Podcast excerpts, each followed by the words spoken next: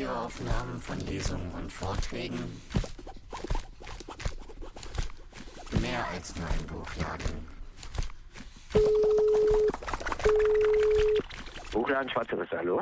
Falls ihr noch mal das in Ruhe nachlesen wollt, was ich hier ausführen werde, das meiste davon findet sich in dem Buch hier, Klimakiller Kapital. Ne? Okay, also ich werde anfangs zur Einstimmung etwas Empirie bringen. Wieso der Kapitalismus nicht die Klimakrise lösen kann, das ist eigentlich empirisch belegbar. Und das sind natürlich die globalen CO2-Emissionen. Wir sehen, dass sie immerhin immer weiter steigen. Das ist ein historischer Chart zwischen 1900 und 2014. Steht da halt eben die die Emissionen da. Und wir sehen zum Beispiel auch, dass, dass sich in diesen Emissionen die Wirtschaftskrisen, die größten Wirtschaftskrisen des Kapitalismus spiegeln. Ne? 80er Jahre, was dort passiert ist, ja auch, das ist das Ende des Fordismus gewesen, die große äh, Schuldenkrise, die in der dritten Welt ausgebrochen ist und äh, das ist dann auch praktisch der Durchmarsch des äh, Neoliberalismus gewesen, die Stagflationsperiode, wie, wie sie ja wieder des Öfteren jetzt in der Öffentlichkeit debattiert worden ist. Hier sehen wir die 90er Jahre. Da ist ebenfalls eine flache Kurve. Das ist natürlich der Zusammenbruch des real existierenden Sozialismus. Ne? Diese ganzen archaischen äh, Industrien sind damals zusammengebrochen im, äh, im Ostblock und das hat dazu geführt, dass viele Menschen verelendeten, aber zugleich natürlich auch die äh, Emissionen äh, zumindest stagnierten. Und hier 2008, dieser kleine Rückgang, das war die Immobilienkrise. Ne? Die, die transatlantischen Blasen platzen und das sieht man hier jetzt etwas besser und dann ging auch die Emission zurück. Das sind jetzt wiederum die Veränderungen der Emissionen zwischen 1990 und 2021. Das ist ein Snapshot, wenn man so will, aktuell, ne, die aktuelle Lage. Und hier sehen wir halt eben natürlich die oberen Balken, die markieren die Zunahme an Emissionen jeweils gegenüber dem Vorjahr.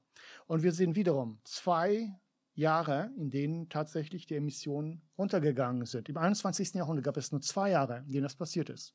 Und es waren die Krisenjahre. Das waren die Jahre, in denen die ganze Weltwirtschaft in die Krise geriet und in denen ja große Pauperisierungsschübe in vielen Regionen der Welt einsetzten. Das war natürlich einmal 2009 im Gefolge der, des Platzens der transatlantischen Immobilienblasen in USA und Europa und hier natürlich im Gefolge der Pandemie. Und nach diesen beiden Jahren, in denen die Emissionen zurückgingen, haben wir Jahre, in denen es besonders hoch ansteigt. Ne, das sind, das sind die Jahre, wo die ganzen Krisenmaßnahmen gegriffen haben. Die Politik reagierte ja auf die ganzen Krisen und sie hat dann Konjunkturprogramme zum Beispiel aufgelegt. Damals plötzlich alle Keynesianer gewesen. Das sind die Folgen dieser Konjunkturprogramme gewesen, dass man zwar die Ökonomie gerettet hat, ne, durch schuldenfinanzierte Programme, durch den Aufkauf von Schrottpapieren etc. und pp. Aber dafür sind die Emissionen besonders stark gestiegen. Und hier sieht man vielleicht diesen Widerspruch schon mal empirisch, ne? kurz angedeutet, dass es tatsächlich, tatsächlich einen fundamentalen Widerspruch im Kapitalismus gibt zwischen der sozialen Reproduktion der Gesellschaft und dem Klimaschutz, der eigentlich notwendig wäre, der Reduktion der CO2-Emissionen. Okay? So als kurzen Einsteiger. Ich will jetzt gerne auf die theoretische Ebene wechseln und uns und äh, euch mal klar machen, wieso es dem so ist. Wieso Klimaschutz, CO2-Reduktion und ökonomischer Erfolg im Kapitalismus sich ausschließen. Das ist das berühmte, äh, berühmte Marxische Formel des Kapitals, ne? G, W, G', das sind die, das ist das Geld, das durch Warenproduktion vom Kapitalisten zu mehr Geld gemacht wird. Ne? G, W, G'. Und das darf man, darf man nicht als ein Ding oder als eine Person begreifen. Kapital ist nicht einfach das Geld, oder der Kapitalist. Ne? Kapital ist ein gesellschaftlicher Prozess, ne? eine Dynamik, eine historisch im 18. Jahrhundert sich durchsetzende Dynamik, die halt eben die ganze Gesellschaft erfasst, sukzessive in einem Expansionsprozess. Also was ist das Kapital? Wie gesagt, das ist das Geld, das durch Warenproduktion zu mehr Geld werden muss.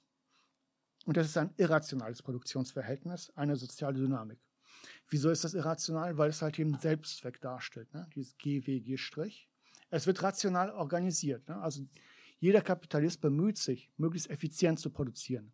Aber der Selbstzweck der ganzen Veranstaltung ist halt eben uferlose Akkumulation von Geld. Ne? Was wird mit dem Geld akkumuliert laut Marx und auch laut der Wertkritik? Das ist Arbeit, ne? verausgabte Arbeit. Die einzige Ware, die mehr, äh, mehr Wert herstellen kann in der Produktion, als die Wert ist selber, ist die Lohnarbeit. Ein Teil des Arbeitstages wendet der Arbeiter auf seinen Lohn auf bei der Produktion und der anderen halt ihm auf den Mehrwert des Kapitalisten. Marx sprach von der notwendigen Arbeitszeit und der Mehrarbeitszeit. Und der Klassenkampf, das ist halt eben so ein Verteilungskampf, wo die Arbeiter und Kapitalisten darum kämpfen, welchen Anteil des Arbeitstages halt eben für die Mehrarbeit aufgewendet wird und welcher für die, für die notwendige Arbeitszeit zur Reproduktion der wahren Arbeitskraft. Zentral bei dieser Bewegung, ne, das Irrationale, wird, GWG ist das, was Marx Fetischismus genannt hat. Das ist die Selbstbewegung des Kapitals. Auf gesamtgesellschaftlicher und globaler Ebene entwickelt das Kapital eine Eigendynamik. Und das kann man sich sehr gut in Erinnerung rufen, wieso das so ist oder dass es dem so ist, an den ganzen Krisen, die ausgebrochen sind. Ne? Also zum Beispiel als die Dotcom-Blase 2000 platzte oder als die Immobilienblase 2008 platzte. Da merkten wir plötzlich, dass irgendwelche Marktbeben über uns hereinbrechen, dass ganze Volkswirtschaften, Regionen plötzlich in Elend versinken und dass da irgendeine Dynamik ist, die wir nicht kontrollieren können. Ne? Das ist der Fetischismus des, des Kapitals. Und dieser Fetischismus, äh, er stellt sich marktvermittelt her. Jeder Kapitalist will möglichst effizient produzieren und möglichst hoch verwerten. Und diese, diese Verwertungsbewegung, ne, diese, die Profitmaximierung, die entwickelt halt eben diese Dynamik auf den, auf den Märkten, marktvermittelt, gesamtgesellschaftlich. Ne? So, das, das anlasse ich nochmal hier weg. Also wertbildende Arbeit, nur ganz kurz, ist in der Industrie. Ne? Es ist nicht so, dass man in den Finanzmärkten Werte, Werte bilden kann. Das, das haben wir an den, an den, Blasen gemerkt.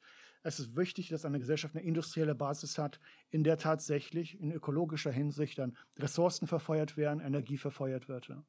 Ohne, ohne ökonomische, ohne industrielle Basis kann eine avancierte Gesellschaft halt nicht richtig funktionieren.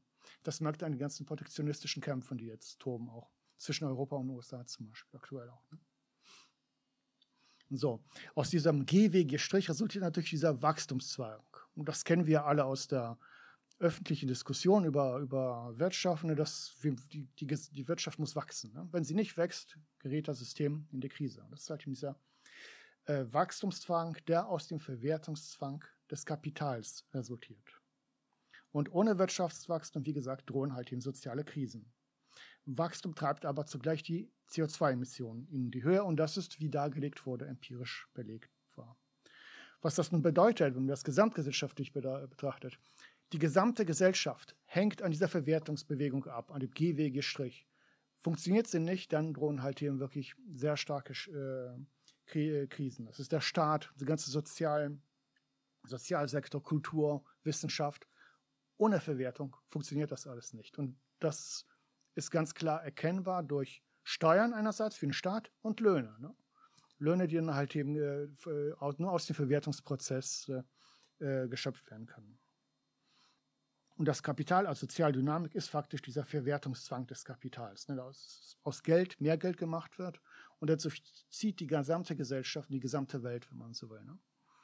Man könnte sagen, die natürlichen, also wir kommen jetzt zur äußeren Schranke des Kapitals und die natürlichen Ressourcen, des ganzen Planeten. Diesen, das Nadelöhr, das reale Nadelöhr, durch das sich dieser Verwertungsprozess, dieser große Kreislauf, der immer weiter anschwillt, hindurchzwängen muss. Ne? Und immer unter immer größeren Friktionen, unter immer größeren Reibungsverlusten, wenn man so will, ökologischen, sozialen.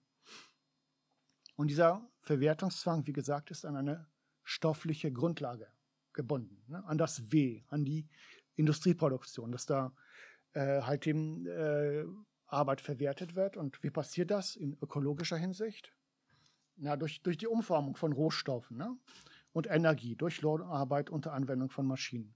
Eine Fabrik hat einen Input, da kommen Rohstoffe rein, da kommen Energieträger rein und man hat eine Maschine gekauft und die werden bedient durch die Lohnarbeit und hier, hiernach werden halt eben Waren produziert. Ne? Und das läuft halt eben tatsächlich so ab, dass es immer immer weiter wachsen muss. Auch diese Aufwendungen in Ressourcen, ne?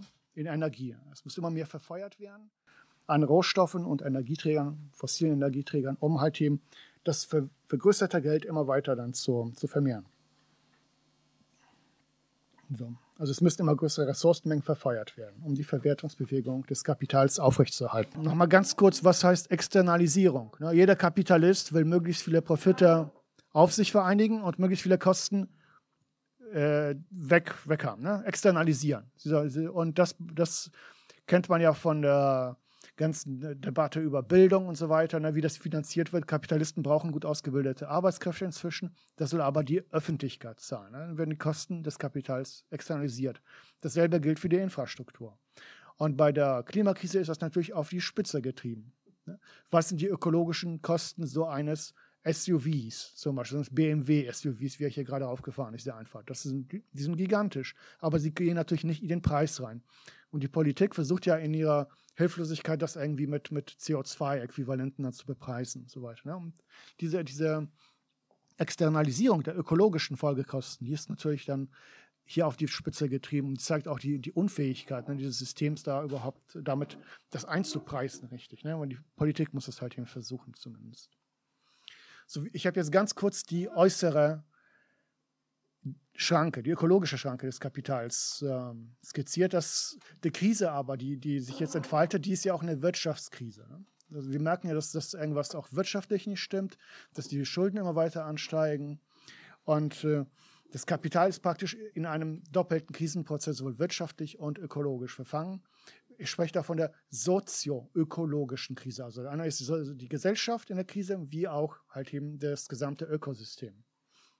Und entscheidend ist halt eben bei diesem GWG-Strich, dass die Lohnarbeit die einzige Ware ist, die Mehrwert produzieren kann. Ne? Durch die Ausbeutung der Arbeiter wird in der Warenproduktion Mehrwert geschaffen, also Profit für den Kapitalisten. Und da ist das Kapital selbst widersprüchlich. Ne? Das Kapital ist durch Widersprüche ge gekennzeichnet, ökologisch, aber das ist zentral auch ökonomisch. Obwohl die Lohnarbeit die Substanz des Kapitals bildet, ist das Kapital bestrebt, Lohnarbeit aus der Warenproduktion zu verdrängen, durch konkurrenzvermittelte Rationalisierung. Und dieser Grundwiderspruch ist nur im Prozessieren in fortlaufender Expansion und Erschließung neuer Verwertungsfelder aufrechtzuerhalten. Das bedeutet einfach, dass Kapitalisten in der Konkurrenz immer effektiver werden wollen. Ne? Die wollen immer, immer, immer billiger produzieren und wenn du neue Maschinerie einführst und Arbeiter entlässt, dann hast du eine Zeit lang einen Konkurrenzvorteil als Kapitalist. Bis dann natürlich die Konkurrenz irgendwann das übernimmt, diese Innovation. Und dann schmilzt halt eben die Arbeitskraft in einem etablierten Wirtschaftssektor immer weiter ab. Und äh, dieselbe Innovation, die neue Maschinen einführt, in alten Arbeitskräften, äh, Arbeits, äh, Arbeitsschritten, die führt aber auch dazu, dass äh, neue Produktionszweige entstehen können. Ne? Und deswegen hat man diesen industriellen Strukturwandel. Alte Industrien verschwinden, neue kommen auf. Ne? Und das ist halt dieser prozessierende Widerspruch. Das Kapital immer effektiver wird, Konkurrenz vermittelt, sich seiner eigenen Substanz, der Arbeit beraubt, aber immer wieder neue Industriezweige schafft. Historisch betrachtet, ab dem 18. Jahrhundert, Großbritannien war es die Textil Textilindustrie. Ne? Da setzten irgendwann Innovationen ein, die verschwand fast gänzlich oder ging in den Hintergrund. Es kam dann Schwerindustrie auf, Elektroindustrie, chemische Industrie. Ne? Und zuletzt der große wir sprechen davon Leitsektor. Ne? Ein Leitsektor ist ein Sektor, der halt eben besonders prägnant ist in, in, in einer Ökonomie und halt eben zentrale ökonomische Funktion ausübt als äh, Akkumulationssektor. Und der letzte Leitsektor war halt eben der Autobau. Nach dem Zweiten Weltkrieg setzt sich halt eben der Fordismus durch als Produktionsmethode mit diesen Fließbändern, was ja Charlie Chaplin so genial ver veräppelt hat in Modern Times. Ne?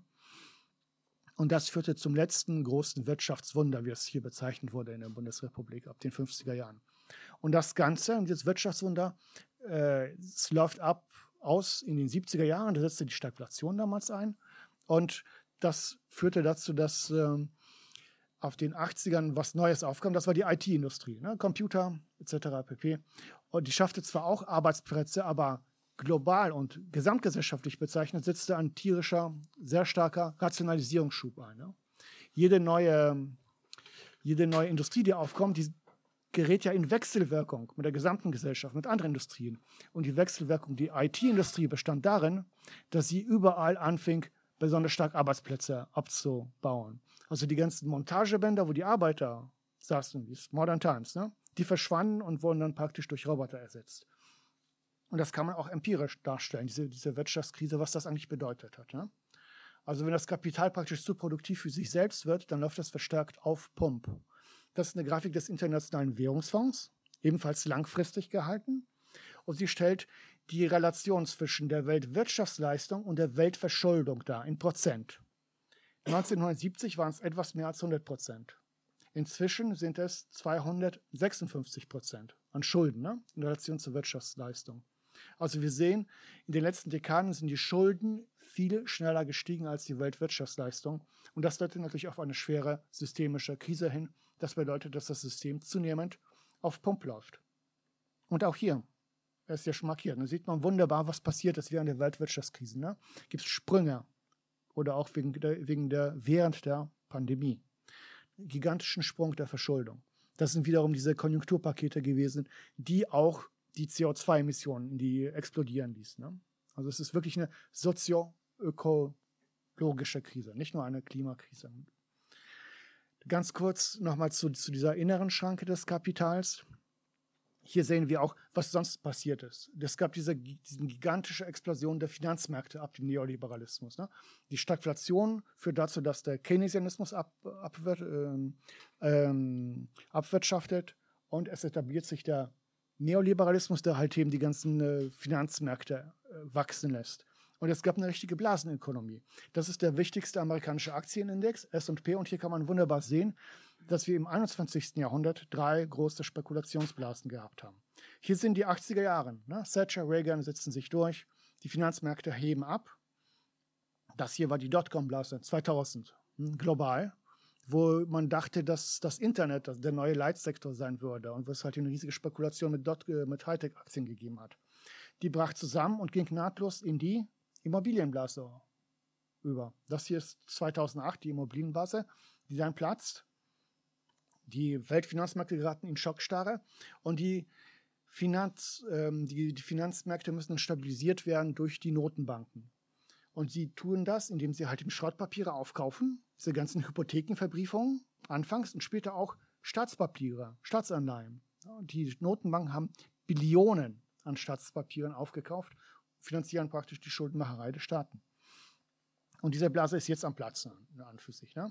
Und wir sehen halt eben, wie wie das halt immer weiter ins Extrem getrieben wird und immer, immer, immer äh, sich krasser ausbildet. Und mir ist nicht ganz klar, wie das jetzt noch stabilisiert werden kann, nachdem die Notenbanken halt eben sich so stark äh, äh, exponiert haben hier. Ne? Und die halten, wie gesagt, ich glaube, so sieben, acht Billionen an, äh, an Anleihen in ihren Bilanzen inzwischen. Ne? Sind praktisch so Müllhalden des Weltfinanzsystems geworden. So, ich versuche das jetzt mal zusammenzuführen, diese Wirtschaftskrise und diese ökologische Krise. Ne? Die geraten in Wechselwirkung miteinander. Bürgerlicher Diskurs ne, liebt es in Verdinglichung, das immer fein säuberlich zu trennen. Wenn diskutiert wird, dann wird über die Klimakrise diskutiert und dann, oder es wird über die, die Wirtschaftskrise diskutiert. Aber das muss man halt eben zusammendenken. Okay? Also die innere und die äußere Schranke, die Wirtschafts- und die Klimakrise, sie bilden zwei Seiten desselben kapitalistischen Krisenprozesses. Es gibt eine Wechselwirkung, das ist zentral. Mit steigender Produktivität steigt der Energie- und Ressourcenhunger des Kapitals, da immer größere Mengen an Rohstoffen und Energie verfeuert werden müssen, um dasselbe Quantumkapital zu verwerten. Das klingt erstmal äh, kontraintuitiv. Je, je effizienter das System wird, desto höher sein Ressourcenhunger, desto mehr muss Öl verbrannt werden, desto mehr Rohstoffe müssen verbrannt werden. Aber wie gesagt, es ist irrational. Ne? Es geht darum, aus Geld möglichst mehr Geld zu machen. Und wenn die Substanz Lohnarbeit ist, was passiert, äh, wenn, wenn die Produktion, sagen wir mal, um 10% eines Autos ansteigt? Dann ist in jedem Auto 10% weniger wert vergegenständlich. Das ist 10% billiger. Man muss 10% mehr Autos bauen und sie verkaufen oder 10% der Arbeiter entlasten, muss man so salopp zu sagen. Deswegen führt das, das dazu, dass es um, äh, um der Verwertung willen, darum geht meistens, möglichst viel Ressourcen zu verbrennen. Wenn, wenn die, wenn die äh, Effizienz und die Effektivität der Verwertungsmaschine immer weiter ansteigt.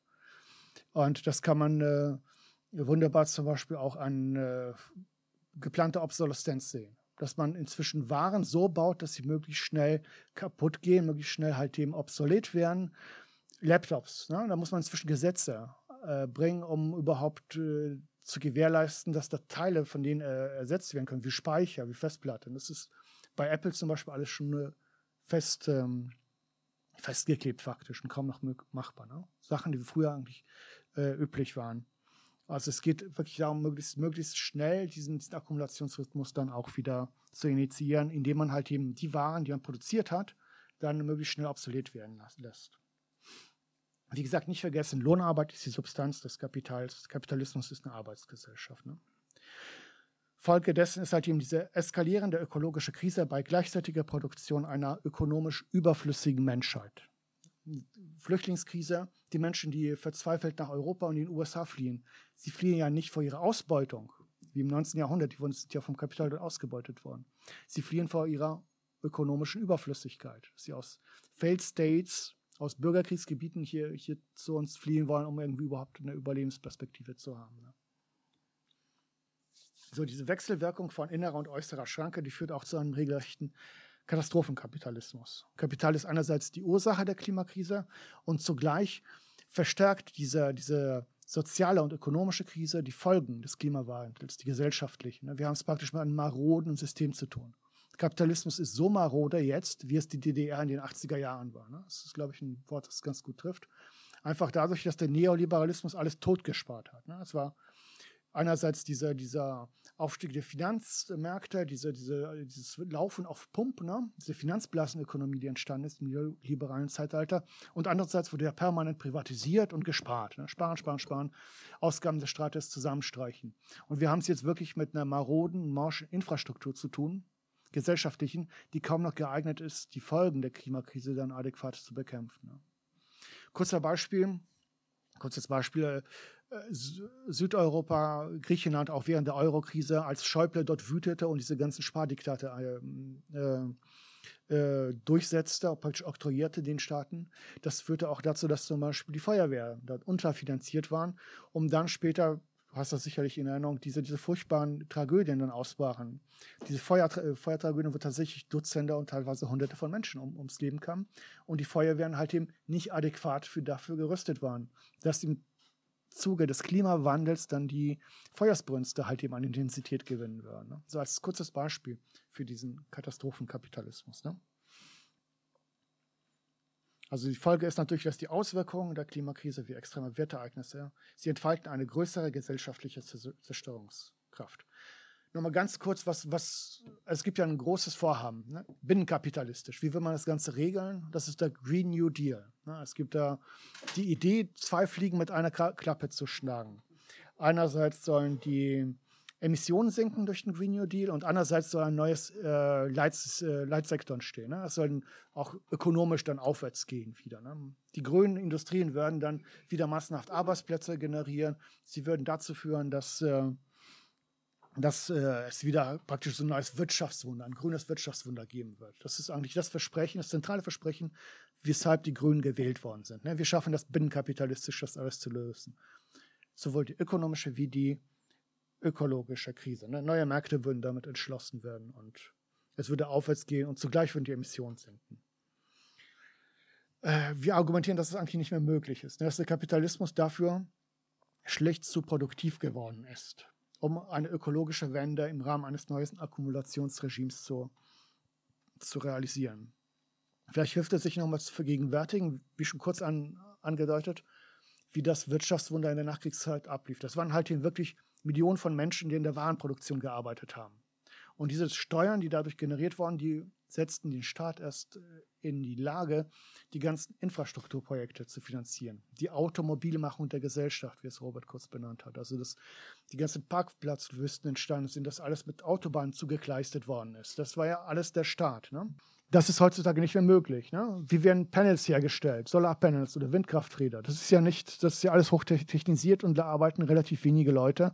Aber zugleich gibt es weiterhin diese gigantischen Infrastrukturmaßnahmen und Infrastrukturprojekte, die realisiert werden müssten, um dann diesen, diesen Green New Deal dann irgendwie zu, zu initiieren. Also es gibt also eine Diskrepanz zwischen der Verwertung von Kapital, von Arbeit ne, in, in, der, in den neuen äh, Industrien und den gigantischen Infrastrukturaufwendungen, die dafür notwendig sind. Und das kann man auch sehr schön am öffentlichen Diskurs nachvollziehen. Die Leute reden ja permanent nur über die Kosten. Ne? Die Kosten des Green New Deals, die, die Kosten der Energiewende, was das alles kostet. Keiner spricht über die neuen Märkte, über die neuen Chancen. Und das ist ein implizites Eingeständnis dessen, dass dass alles zwar technisch möglich ist. Ne? Der Kapitalismus hat die Technik dafür hervorgebracht, aber zu, zugleich sind es die Produktionsverhältnisse, die dem im Wege stehen, weil das Kapital zu produktiv geworden ist. Also Marx sprach ja, hat die, das, das Ende des Kapitalismus sehr schön be, beschrieben, dass die Produktivkräfte die fesselnde Produktionsverhältnisse sprengen würden. Ne? Also sei das natürlich ein äh, positiv. Ne? Und so eine, so eine Situation ist jetzt. Ne? Also es ist alles technisch eigentlich machbar, wirklich äh, schnell und nachhaltig CO2-Emissionen zu senken. Aber es lohnt sich einfach nicht. Es ist kein gutes Geschäft. Ne? Volkswirtschaftlich betrachtet. Also einzelne Unternehmen können, können Profite machen, aber volkswirtschaftlich betrachtet ist es halt eben nicht mehr der Fall. Okay, ganz kurz Zusammenfassung, bevor wir zur, zur Diskussion der Praxis übergehen. Ne? Äh, Kapital und Krise. Kapitalismus ist kein Naturzustand. Es ist nichts Ewiges, es ist nichts dem menschlichen Wesen Angeborenes. Es ist eine konkrete historische Gesellschaftsformation, die ihren Durchbruch erst vor 300 Jahren erfuhr. Ne? England, ursprüngliche Akkumulation, ähm, Textilindustrie als, als der erste Durchbruch, ne? kapitalistische. Und das Kapital, wie dargestellt ist, durch innere Widersprüche gekennzeichnet, von denen es in immer neue Verwertungsfelder fliehen muss. Marx sprach vom prozessierenden Widerspruch. Das ist eigentlich ein toller Begriff. Also ein Widerspruch, der nur dann aufrechterhalten werden kann, wenn das Kapital permanent prozessiert. Also in neue Verwertungsfelder flieht, in immer weitere Expansion. Ne? Und die Krise ist halt eben ein historischer Prozess zunehmender, zunehmender innerer Widerspruchsentfaltung, der sich schubweise von der Peripherie in die Zentren des Weltsystems frisst. Wertkritik sieht eigentlich die Signalkrise des Kapitalismus, ne? Übergang, Spätkapitalismus waren es in den 80er Jahren, ne? was, was ich gesagt habe, dass das Wirtschaftswunder ausläuft, die Stagnationsperiode sitzt ein. Dann kommt diese Hochzinsphase, die die Notenbank, US-Notenbank damals schon einleitete, weil damals schon die Inflation so hoch war. Und die führt dazu, dass halt eben die Finanzmärkte abheben und zugleich die dritte Welt kollabiert. Ne? Die große Schuldenkrise der dritten Welt, das ist alles Folge der US-Hochzinspolitik damals gewesen, die zwar auch in den USA zu einer Rezession geführt hat, aber in vielen Teilen der dritten Welt Zusammenbrüche, richtige ökonomische Zusammenbrüche gezeitigt hat, die dann in den 90er Jahren das ganze Aufkommen der Failed States überhaupt zur Folge hatten. Ne? Failed State ist ein relativ neuer Begriff, der eigentlich erst dann gegen Ende des 20. Jahrhunderts aufkommt.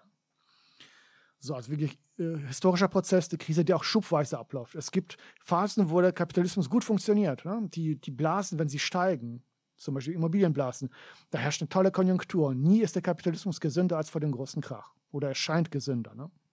Äh, und äh, diese latenten Phasen werden dann durch manifeste Krisenschübe äh, abgelöst. Ne? Tipping Points. Man könnte von Tipping Points sprechen. So nicht wie es im Klimawandel Tipping Points gibt, so gibt es auch welche im Kapitalismus. Deswegen für uns, wenn wir uns über Praxis Gedanken machen, ne? wir müssen in Entwicklung, in Prozessen denken, statt in scheinbar unabänderlichen Zuständen. Also wir müssen uns dieser Verdinglichung des Denkens entgegenstellen. Wir fragen uns, wie ist es geworden, wohin tendiert es, wo sind die entscheidenden Widersprüche, wie kann man es beeinflussen, anstatt das Übliche zu sagen, so ist es nun mal. Ne? So, das, das, die müssen wir halt entgegen, äh, entgegendenken auch, ne? aus, aus diesem Denken überhaupt ausbrechen. Und zentral ist halt eben die Überwindung des Kapitals in seiner destruktiven fetischistischen Dynamik, ist eine Überlebensfrage der Menschheit. Es muss emanzipatorisch überwunden werden oder es kollabiert an seinen inneren Widersprüchen und nimmt die gesamte Gesellschaft mit sich. Ne? Zivilisationsprozess wird dann zusammenbrechen. Und ich habe das versucht nochmal zu visualisieren. GWG Strich, ne? das ist das, dieses permanente Wachstumszwang, wo, wo das halt eben als fetischistische Dynamik, als Eigendynamik dann halt eben prozessiert, über die gesamte Welt hinweg. So, wenn es ums, also jetzt alles nur Diskussionsvorschläge. Ich, ich, behaupte nicht irgendwie den Stein der Weisen gefunden zu haben. Das, so auch auf eure Anregung habe ich dann halt eben ein paar Gedanken gemacht. Und das ist eigentlich auch schon nicht mehr, nicht mehr Wertkritik. Ne? Wertkritik ist halt eben wirklich Analyse des Kapitals. Ähm, Praxis wird dann eher so in allgemeinen äh, Formen gebracht. Und das, wie gesagt, meine, meine Anregung für, für die weitere Diskussion, die ich hier euch vorstelle.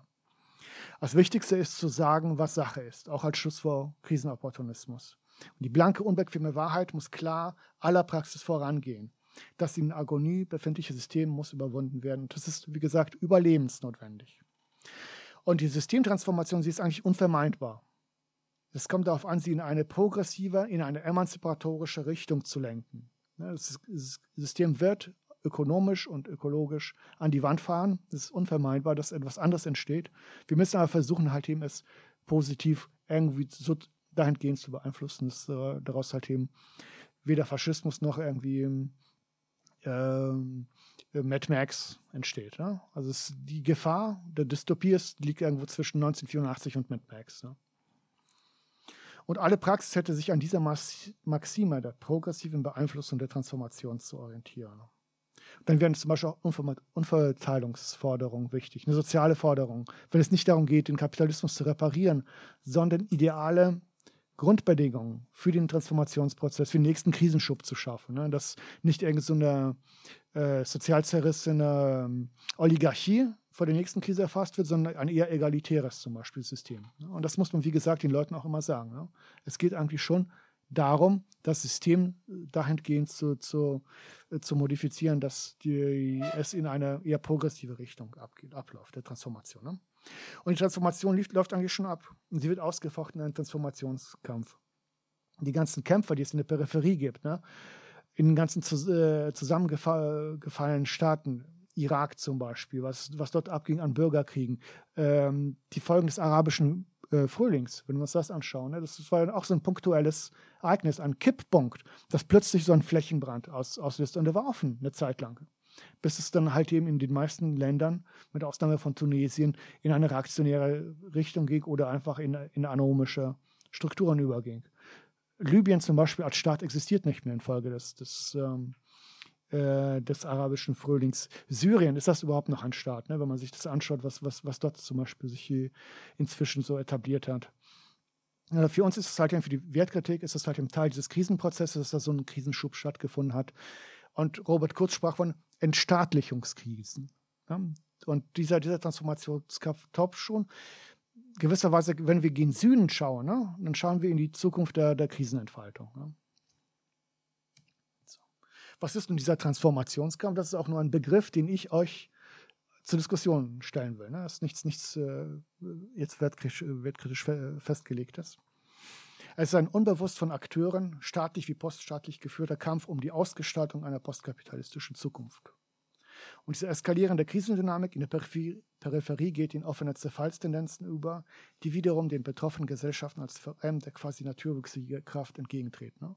So eine Krise erfasst die Gesellschaft, die Leute verstehen nicht, was da passiert. Ja, und sie fangen, es kommen irgendwelche Krisenideologien auf, das kann in Europa Rassismus sein, es kann in im arabischen Raum irgendwie religiöser Extremismus sein. Der islamische Staat zum Beispiel wird von uns als so ein postkapitalistisches Krisenphänomen schon gesehen, ne? wo, dann, wo sich dann praktisch so, so, so ein so ein Extremismus der Mitte rausgebildet hat, mit Religion als Resonanzboden, die dann immer weiter ins Extrem getrieben worden ist, um dann halt eben sich, sich durchzusetzen in diesem äh, furchtbaren Krisenprozess dort. Ne? Es ist aber wichtig, sich zu verstehen, dass es zwar eine äh, Gefahr gibt, dass sich barbarische, faschistische Systeme etablieren, aber dieser Transformationsprozess und Kampf sind ergebnisoffen. Es muss nicht sein, dass alles Richtung Faschismus geht. Ne? Es hängt tatsächlich von, von uns auch ab, ne? von, von unseren Akteuren, von unseren Aktionen ich äh, weiß nicht, Emanuel Wallerstein, ob er euch bekannt ist, das war ein Soziologe amerikanischer, der Begründer der Weltsystemtheorie, auch ein Linker. Und er hat das schon Anfang des 20. Jahrhunderts prophezeit, dass, das, dass der Kapitalismus äh, kollabieren wird. Und, und er meinte auch damals schon, das hat das wunderbar äh, in, in, Worte gefasst, dass diese festgefügten kapitalistischen Strukturen dann sich verflüssigen langsam, ne? dass, dass sie instabil, labil werden und dass diese Zeit der labilen Strukturen die Zeit ist, in der tatsächlich dann ähm, Möglichkeiten der Beeinflussung des Ausgangs dieses ganzen Prozesses viel, besonders hoch sind, ne? solange halt die Strukturen dann sich verflüssigen, krisenbedingt, dass man dort ta tatsächlich durch individuelle und kollektive Tat mehr erreichen kann, als wenn alles stabil ist. Ne? Nach Wirtschaftswunderzeit zum Beispiel. So, also es, es äh, heißt wirklich nicht, dass das alles zwangsläufig Richtung Faschismus tendieren muss, obwohl es teilweise oft so aussieht. Ne? So, was heißt denn jetzt ein Transformationskampf, dass wir jetzt alle auf die Straße rennen mit Glocken und, und das Ende ist nah brüllen? Ne? Das sicherlich nicht. Es sind ja innerhalb des Transformationsprozesses ganz konkrete Kämpfe, die, die ausgefochten geführt werden. Ob es nun der Klimakampf war jetzt in Lützerath oder soziale Proteste wie jetzt in, äh, in Frankreich. Und in dieser in diese ganz konkreten Kämpfe, die krisenbedingt eskalieren, immer mehr zunehmen, auch Antifa antifaschistische Kämpfe werden zunehmen, sicherlich. Ne? In diese Kämpfe muss man das Krisenbewusstsein hineintragen. Ne? Sie müssen als Teil des Kampfes um eine postkapitalistische Zukunft begriffen werden. Also wir müssen auch selber so einen Schnitt machen in unserem Denken und nicht mehr denken, wir reparieren jetzt irgendwie diese Gesellschaft. Ne? Hier und da, wir protestieren etwas, um es besser zu machen. Es geht dann eher darum, Vorbedingungen für den schon notwendigen Transformationsprozess zu schaffen. Was ist wichtig beim nächsten Krisenschub? Wie soll die Gesellschaft aussehen? Ne? Man muss die Rechte zurückdrängen, man muss zum Beispiel auch Demokra äh, Kampf gegen, äh, gegen diesen ganzen Demokratieabbau führen. Ne? Das, das ist dann irgendwie so Vorbedingung für so, so, eine faschistische Option, die sich dann, dann etabliert. Und das muss man den Leuten auch immer sagen. Ne? Das System ist in der letalen Krise. Wir kämpfen hier eigentlich schon um, um, um die postkapitalistische Zukunft. Es gibt meines Erachtens und laut der Weltkritik kein revolutionäres Subjekt. Das ist nicht die Arbeiterklasse nach unserem Anschauen. Und das Einzige, was uns bleibt als ähm, Rückversicherung, dass das nicht Richtung Faschismus geht, das ist, dass die Leute begreifen, was für eine Scheiße sie stecken. Ne? Dass die Leute wissen, was die Krise ist, ein radikales Krisenbewusstsein ausb ausbilden und äh, dass, dass sie halt eben auch noch daran glauben, dass ein, ein eine Zukunft jenseits der Dystopien möglich ist. Ne? Dass das nicht zwangsläufig in, in Chaos umschlagen muss und, oder Diktatur. So dass, dass wir, glaube ich, so viel zu, zu diesen Transformationskämpfen. Wie gesagt, Demokratieabbau, Antifaschismus, Kampf gegen Diskriminierung, das muss eigentlich als, äh, äh, man kann das auf einen gemeinsamen Nenner bringen. Und das ist die, der ganz konkrete Krisenprozess, der abläuft und die ganz konkrete Transformation, die jetzt ansteht. Ne? Und das würde auch diese Bewegungskonkurrenz vielleicht minimieren. Kennt man ja von der Linkspartei, von Wagenknecht, von diesen rechten Säcken dort, die gerne zum Beispiel Klimapolitik gegen Sozial, Soziales abspielen, die dann sagen, ja, wir, wir, können uns den Sozial, äh, wir können uns diese ganze Klimaklimbims nicht leisten, weil unsere Arbeiter hier. Ne? Und das kann man vielleicht, da, dem kann man dadurch begegnen, dass man das als Teile des, des äh, tatsächlich gegebenen Transformationsprozesses begreift und wo dann auch die Frage der Finanzierung nicht mehr so wichtig ist. Ne? Wir wollen ja jetzt nicht auf eine stabile Finanzgrundlage stellen. Es geht einfach darum, mitunter kann man auch sagen, die Reichen sollen zahlen für die Transformation, ne? solange Geld überhaupt noch Wert hat. Laut, laut Wertkritik ist natürlich die soziale Krise und die Wirtschaftskrise führt natürlich zur Entwertung des Geldes. Und es wurde prognostiziert von uns, was jetzt passiert, dass, dass, die, dass die Inflation zunimmt und dass dieser Prozess halt eben langfristig ist und nicht irgendwie ab, äh, abnehmen wird, wie, wie es immer noch gehofft wird.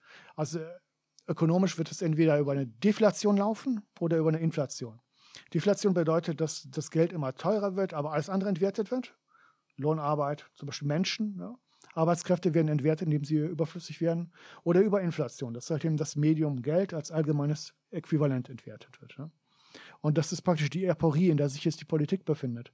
Die Politik kann entweder über eine Deflation machen oder eine Inflation. sie hat keine andere Möglichkeit. Ne? Und die Notenbanken müssten eigentlich die Zinsen anheben Sie müssten sie anheben, um die Inflation zu, be zu, bekämpfen. Und zugleich müssten sie sie ja senken, um die, die Rezession zu bekämpfen, ne? die drohende. Also wie gesagt, eine Aporie. Ne? So. Wie gesagt, es geht um die Schaffung von Bedingungen, die beim Überschreiten von Kipppunkten den Transformationsprozess in progressive Richtung lenken würden und die reaktionäre Kräfte schwächen. Was, womit wir natürlich zu tun haben hier in Deutschland, ist der Krisenopportunismus. Und das ist der Versuch, linker opportunistischer Parteienkräfte in der Krise, in die Krisenverwaltung reinzukommen. Paradebeispiel sind natürlich die Grünen, weshalb sie die Grünen gewählt wurden, um das Klima zu retten. Was machen sie jetzt gerade? Sie lassen äh, Braunkohleabbau durchknüppeln durch, gegen, gegen Demonstranten. Ne? Klassischer Fall von, von Krisenopportunismus. Ähnliches droht natürlich auch in der Linkspartei. Da haben wir halt eben die ganzen äh, Gruppierungen um Bartsch und so weiter, ne? die, die selbstverständlich dann einfach nur darauf warten, auf dieser Welle dann rein, reinzukommen in, in Posten und Pöstchen etc. pp. Das heißt natürlich nicht, dass man nicht auf äh, Politik oder die, die Sphäre des Politischen zurückgreifen könnte, wenn's, wenn's, ob, äh, wenn es Möglichkeiten gibt. Also zum Beispiel so ein Bernie Sanders, wenn der an die Macht gekommen wäre in den USA, ich glaube, es, der Typ war, glaube ich, tatsächlich ehrlich und es wäre zumindest ein linker Sozialdemokrat gewesen, der die Bedingungen für diesen Transformationsprozess ver, verbessert hätte. Haben wir sowas in Deutschland? Ich, ich glaube eher nicht. Ne? Das ist eher nicht gegeben. So, warum es nach der Linken geht, ist natürlich das übliche Bewegungsmanagement. Ne? Es gibt die guten und schlechten äh, Protestierer und so weiter und man versucht das halt eben dann auf dieser Welle dann, dann, dann äh, zu reiten. Ne? Und äh, dadurch dann in die, ins, ins, ähm, in die Verwaltung reinzukommen, die Krisenverwaltung. Und was noch wichtig ist, ist das Rebranding des Krisenkapitalismus zur Systemalternative, zur Systemalternative oder das äh, ähm, Greenwashing. Aber vieles wird zum Beispiel gerne dann ausgegeben als grüner Kapitalismus, ne? dass, das, dass, dass das immer noch möglich ist. Oder man versucht zum Beispiel, das machen die Keynesianer gerne, äh, die Gefahr autoritärer staatlicher Krisenverwaltung, die wird schon als Postkapitalismus dargestellt. Ne? Staat und Kapital fungieren da bei den Keynesianern als zwei, zwei, zwei unterschiedliche, zwei Gegensätze, wenn man so will, während das natürlich in der Realität nicht so ist, um, um dann halt eben den autoritären staatlichen Krisenverwaltung dann als, als etwas ähm, äh, Erstrebenswertes darzustellen, als eine Systemalternative. Diese, wie hieß nochmal diese, diese Taz-Journalisten, die dieses Buch geschrieben hat über das Ende des Kapitalismus. Genau, und, und die hat das, glaube ich, so, so, so dargestellt, dass sie den äh, äh, Staatskapitalismus als etwas Postkapitalistisches dargestellt hat. Ne? Die spricht ja von dieser Kriegswirtschaft, also bu buchstäblich Kriegswirtschaft, als etwas Erstrebenswertes, wo, wo, wo der Kapitalismus schon am Ende wäre. Was. Und sie, sie geht ja auch noch auf die, auch noch auf die Zwischenkriegszeit dabei ein und nimmt England als Beispiel. Wieso nicht, nicht Deutschland? Ne? Das war, war eigentlich ähnlich in, in seinen Grundzügen ökonomischen. So, und zentral, glaube ich, in der Anfangsphase dieser, dieser Transformationskampfes ist dann in Europa zumindest der, der, der, Kampf um gegen den Faschismus, gegen die neue Rechte. Die BRD, ich glaube, sind bei 15 Prozent inzwischen, ne, die AfD bei den Umfragen. Und das muss man sich vorstellen, die BRD hat noch seinen großen Krisenschub nicht erlebt. Also hier, hier hat es noch nicht eingeschlagen ökonomisch. Das kommt noch. Könnt ihr mal vorstellen, was, was da noch an Auseinandersetzungen zu kommen wird, wenn das erstmal passiert. Wenn es irgendwann nicht mehr über Exportüberschüsse aufs Ausland abgewälzt werden kann, wie es bis, bisher geschehen ist mit, in Deutschland. Ne? Die Exportüberschüsse der BRD sind Geschichte inzwischen längst. So, und das ist halt eben wichtig so zu, zu, zu verstehen, dass äh, es bestimmte ähm, ideologische halt eben äh, Kontinuitäten gibt, die die es der Rechten ermöglichen, möglichst schnell möglichst viele Anhänger zu gewinnen. Das ist halt eben der Extremismus der Mitte und die konformistische Re Rebellion als Verfallsform des Neoliberalismus. Die müssen eigentlich nur das, was an Ideologie in der Mitte der Gesellschaft ist, neoliberal, an Sozialdarwinismus zum Beispiel, ne? das müssen sie einfach nur ins Extrem treiben, müssen es mit, äh, mit Rassismus anreichen. Ne? Der Faschismus hat eine böse Binnenrationalität. Es reicht nicht für alle, man muss Leute markieren, die dann halt eben ausgesondert werden. Und das sind dann natürlich Ausländer etc. pp. Ne? Äh, Flüchtlinge. Und dadurch, durch diese bösartige Binnenrationalität hat der Faschismus halt eben einen, einen Vorteil. Ne? Und es ist halt eben eine konformistische Rebellion dahingehend, dass sie an für sich nur eine Zuspitzung des bestehenden Systems einfordern, aber es sich zugleich in dieser typischen Rebellenpose ne, äh, werfen. Sie denken sich irgendwelche Kulturkampfscheiße aus, die, die absolut belanglos ist angesichts der Krise und an, anhand dessen äh, wollen konstruieren sie Pappkameraden wie so eine linke Verschwörung, die allgegenwärtig ist und die, gegen die man kämpft. Das ist eigentlich schon seit Sarrazin so, ne? Sarrazin ist eigentlich der große äh, irre Durchbruch der neuen Rechten gewesen in der BRD. Sarrazin-Debatte damals.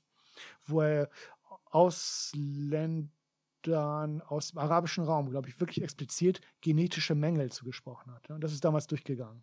Und seitdem, seit dem Durchbruch von, von Sarrazin. Und das war damals in Reaktion auf die Weltwirtschaftskrise 2008, 2009. Ne? Dann setzte die Sarrazin-Debatte auf. Ein, weil die Mittelklasse, die hatte plötzlich Schiss, ne? Und die wollte verstärkt nach unten treten und brauchte halt eben irgendetwas dazu. Und das waren halt, und Sarrazin hat ihnen halt eben die Ideologie dafür geliefert. Und das ist halt, das, das ist halt das, das Problem, ne? Dass alle autoritären äh, Individuen, von denen es in Deutschland halt eben sehr viele gibt, ne? die, die, die sind empfänglich für diese konformistische Rebellion die Strategie anfänglich der AfD war natürlich die Leugnung des Klimawandels. Und das waren die großen äh, Klimawandelleugner und äh, Klimakrisenleugner, die sich als, äh, ähm, äh, wenn man so politische Repräsentanten der fossilen Industrie äh, geriert haben. Inzwischen aber greifen auch andere Ideologien mit da rein. Ne? Es gibt so viele Menschen, der Malthusianismus ist auch sehr populär in der Rechten, dass man wirklich buchstäblich sagt, es, die, die müssten alle irgendwie weg oder viele Menschen müssten weg von der Erde, es gibt zu viele. Und deswegen müssten wir sie halt eben zumindest aus, aus äh, abschotten, uns zumindest abschotten. Ähm, was natürlich nicht stimmt. Ne? Also empirisch belegbar ist, dass die äh, Zunahme der CO2-Emissionen nicht mit der Zunahme der Weltbevölkerung einhergeht in selben Regionen. Es ist eher umgekehrt so, dass, dass, dass die kapitalistische Modernisierung dazu führt, dass die äh, CO2-Emissionen explodieren. Das be beste Beispiel dafür ist natürlich China. Chinas Bevölkerung wächst nicht mehr. Dafür gab es diese nachholende Modernisierung. Und China, Chinas, ähm, Chinas CO2-Emissionen sind natürlich, haben sich vervielfacht seit den 90er Jahren. Afrika, das besonders starke ähm, besonders starken Bevölkerungswachstum verzeichnet. Da, da sind die Emissionen gerade sehr, sehr wenig gestiegen. Ne? Sind immer noch sehr unbedeutend in Bezug auf, auf die Klimakrise und den globalen Maßstab äh, der, der Klimakrise. So, es gibt natürlich jetzt noch eine neue gegenläufige neue rechte Tendenz. Man könnte sagen, es gibt diesen Survivalism. Prepper kommen auf. Wehrdörfer werden gebildet in MacPom und so weiter. Also die ziehen sich zurück, sehen die Gesellschaft schon als dermaßen verrottet und, und wollen halt eben ihr kleines Germania im, im so, als will faschistische Autonome dann realisieren. Das ist ja praktisch schon so sowas wie eine Mad Max-Strategie, die da greift. Ne? Sehen die Krise schon so weit gekommen, dass, dass es an für sich kaum noch Sinn hat, zu versuchen, das zu stabilisieren. Mitunter kommen dann natürlich noch diese, diese ganzen rechten Seilschaften im Staatsapparat dazu, die das per Putsch zu regeln versuchen, um Deutschland zu retten. Es geht ja um Deutschlands Rettung. Ne? So. Und das ist eigentlich vieles, was, was in der Rechten aufkommt, ist natürlich Ausdruck dieses Selbst, wenn man es will, dieses, diese Selbstzerstörungsdrang des Kapitals, das wird dann halt eben von der neuen Rechten mit ideologisch überformt. Ne? Der Todestrieb der neuen Rechten ist Folge dieser, dieser destruktiven Tendenz des Kapitals, des gw Strich. Was motiviert uns eigentlich in so, einer, so, so einem Kampf, meines Erachtens, dass wir etwas wie ein sublimierter Überlebensinstinkt was ist Sublimierung? Das hat Freud ja eingeführt, diesen Begriff. Es bedeutet, dass äh, Triebregungen, hohe Triebregungen veredelt werden, um damit dann irgendwas zu erreichen. Kunst zum Beispiel, laut Freud, ne, ist Folge der Sublimierung deiner, deiner Triebe, die du hast, um sie dann halt eben in Kunstwerke zu überführen. Und die, die Krise führt dazu, dass viele Menschen wirklich triebartig, reflexartig auf sie reagieren. Und wie reagieren die Menschen auf, auf die Krise? Die überwiegende Mehrheit. Ne? Sie fährt die Ellenbogen raus. Das Volk, das, was die Weltkritik Krisenkonkurrenz nimmt. Ne? Es wird immer härter. Zu, es geht immer härter zwischen den Menschen zu, zu im Alltag, äh, in, auf der Arbeitsstelle und, und äh, bei Versuchen der, irgendwie der Karriere. Ne?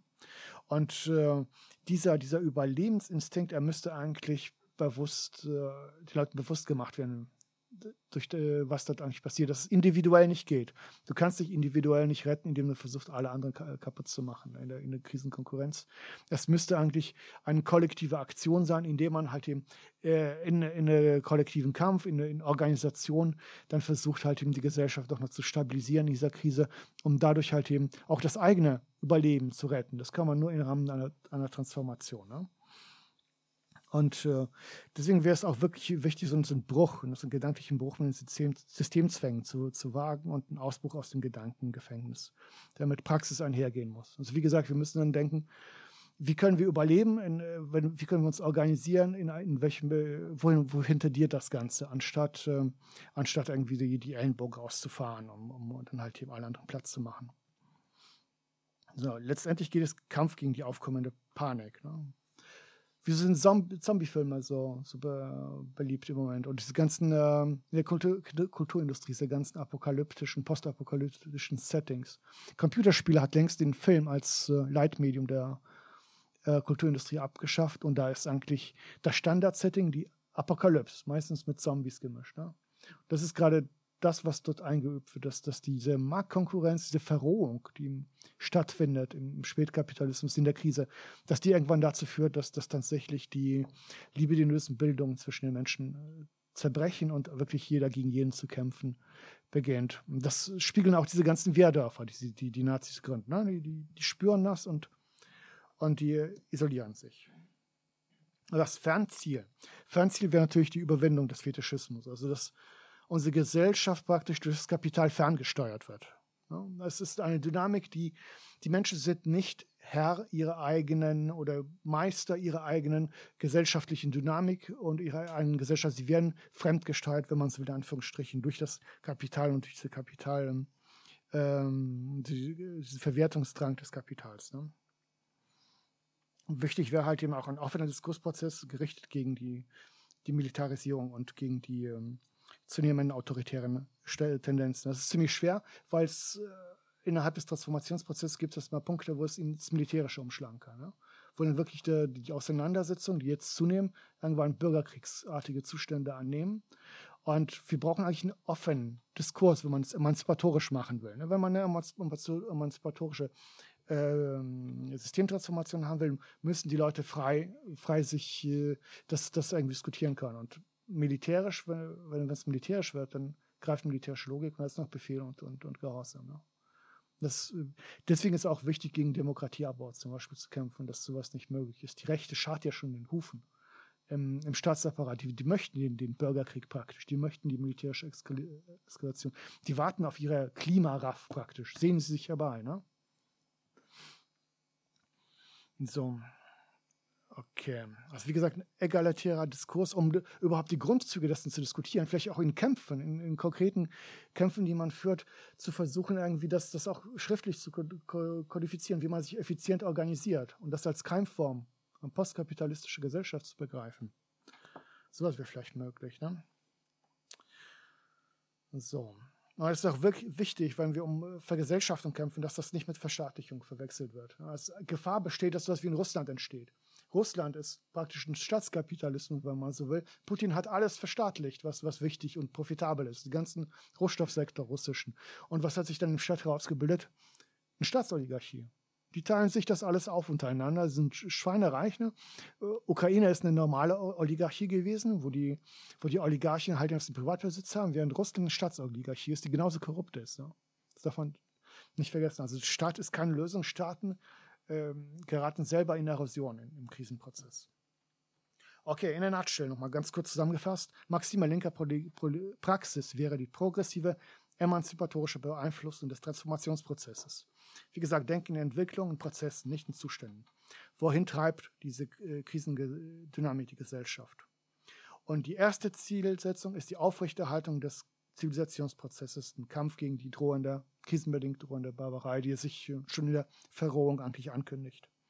Und Fernsehen ist die Lenkung des Transformationsprozesses und somit die Überwindung des kapitalistischen Fetischismus.